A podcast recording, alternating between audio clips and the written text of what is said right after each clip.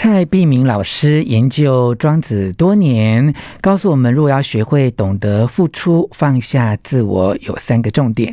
第一个重点是学会感应式的付出；第二个重点是从自己由内而外的与他人和环境共振；第三个重点是透过跟别人的互动，让你与天地合一。全全是，重点，不啰嗦，少废话，只讲重点。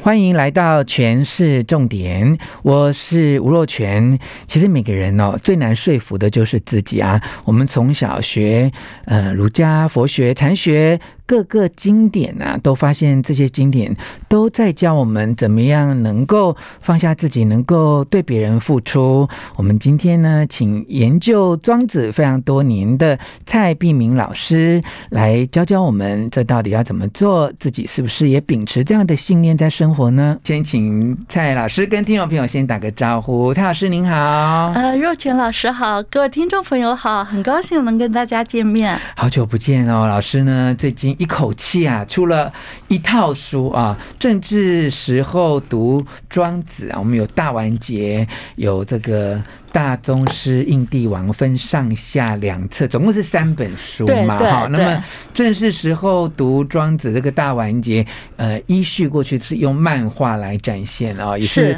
浩大工程啊，就是要要选这些文字，然后对于整个画作哈，它的。意境各方面，老师花了很多时间。那另外再恭喜老师啊，在我们中广这个滋滋线上听呢，那么有这个线上的这种用听就能够理解庄子的课程哈。所以我们今天好难得可以请蔡老师来跟我们呃讲解现身说法哈。其实大家一定会觉得说呃。我们在华人的社会里面呢、我们从儒学、佛学、禅学很多的经典里面，其实都在做自我的修身哈。我们要懂得付出自我，也要放下很多的执念啊，所以。听众朋友有时候会觉得说，对呀，道理我都懂哈，但有时候真的要说服自己做到很难哦。那么蔡碧明老师呢，在台大中文系呃担任副教授这么多年，对于庄子有很深的体悟哈，是不是您自己也秉持这样的信念在生活当中呢？嗯，呃，我觉得刚刚主持人说的付出跟放下，嗯嗯，大家确实是。很多的哲学思想，甚至于宗教的一些实践上的重点。嗯，可是我觉得庄子的付出好像又有点不一样。嗯，因为它不是一种布施型的付出。嗯，我觉得他那个付出比较像是感应型的付出。感应型。对，那怎么说呢？就是说，如果我觉得庄子的功夫里面，他要实践的功夫里面。就是还要付出的，嗯，比方说跟人家相处的时候，在他的心法里面讲到，我们要体谅别人，得其环中，嗯，不要因为别人的一句话、一个行为就很反感，你要去体贴他今天是不是病了，他是不是心情特别不好，他是不是什么委屈，嗯，或者叫我们说心如死灰，不要有负面情绪，嗯，可是我们乍听会觉得。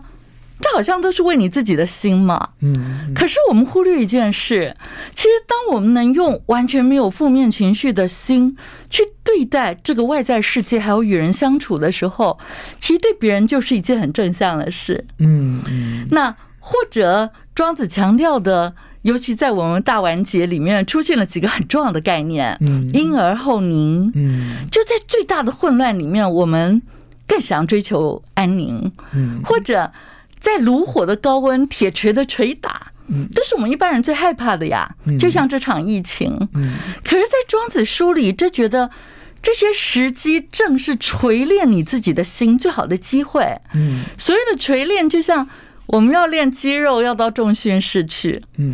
我们每加一个杠片，我们好高兴，我们的力气又更大了。嗯，那其实我们的心身也是需要这样的锻炼的。嗯，然后我们就会看到庄子书里告诉我们说，如果你能做到庄子的心法，最有用的就是神宁嘛。嗯，就你忽然间宁定心神，不止没有负面情绪，连念头都没有。嗯，但庄子在讲到这样的人的时候，他说了一句：“使物不刺利而年古熟。”嗯，就一个达到这样境界的人，他可以让那个国度的那一年，他所处的地方没有虫害，没有天灾，五谷丰收。嗯，所以我说他是一种感应式的付出。嗯，他不是拿着钱、拿着面粉袋出去布施，嗯，而是在这样的。心灵修为里面，你好像就成就了一些事情，或者庄子讲的，我刚刚讲的付出，我觉得一个庄子之徒的付出就是你要练功，然后这功可能有心灵的功夫，又有身体的功夫。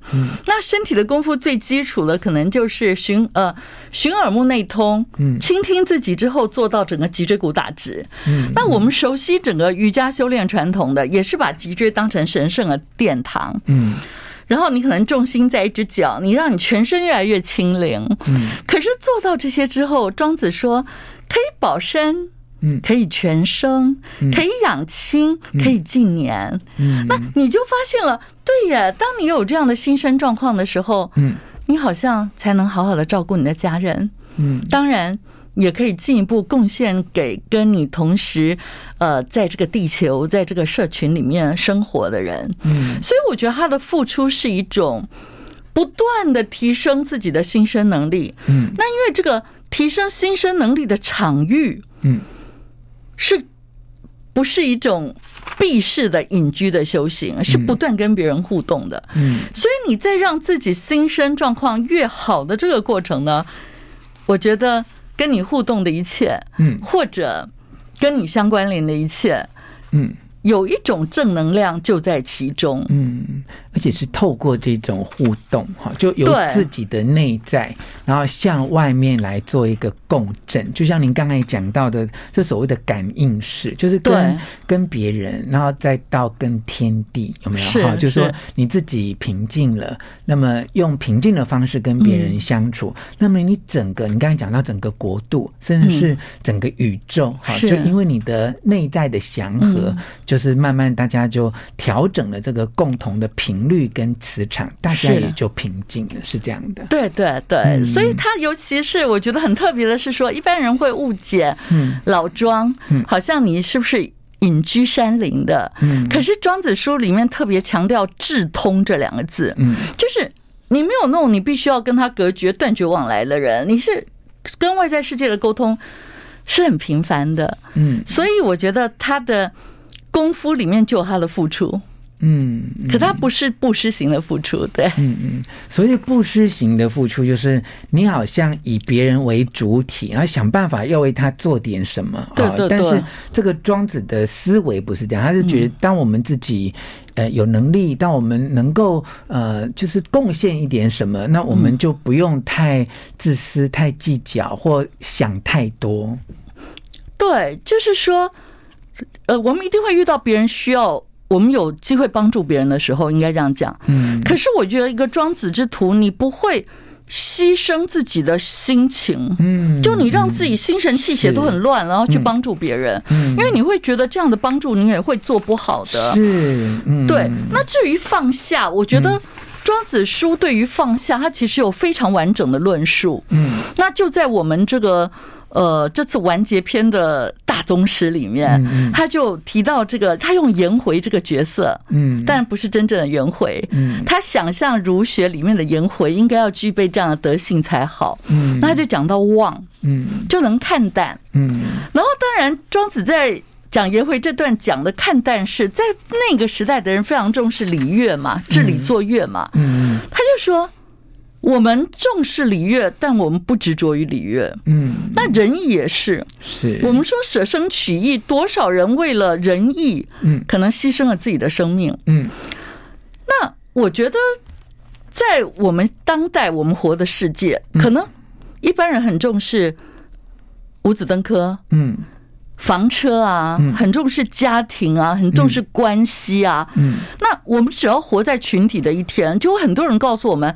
哎，你应该怎么样？哎，你这个年纪了，你应该怎么样？我们会活在很多的应该里面。嗯，那我觉得庄子这门学问叫我们忘，不要过度执着，就是说，我们不要忘记，在社群里面所有的应该是为什么而存在的。嗯，比方说，我们为什么要上大学？嗯，那西方成立教育的宗旨是追求新生的富足。嗯，那如果你读书读到你根本忘了你为什么要来读这个书，其实挺可悲的。嗯，那我觉得光是现在全世界的排名越前面的大学，嗯，那个学生可能心里有一些困难的人越多。嗯，所以我觉得这是很值得我们反省的问题。嗯，那我觉得。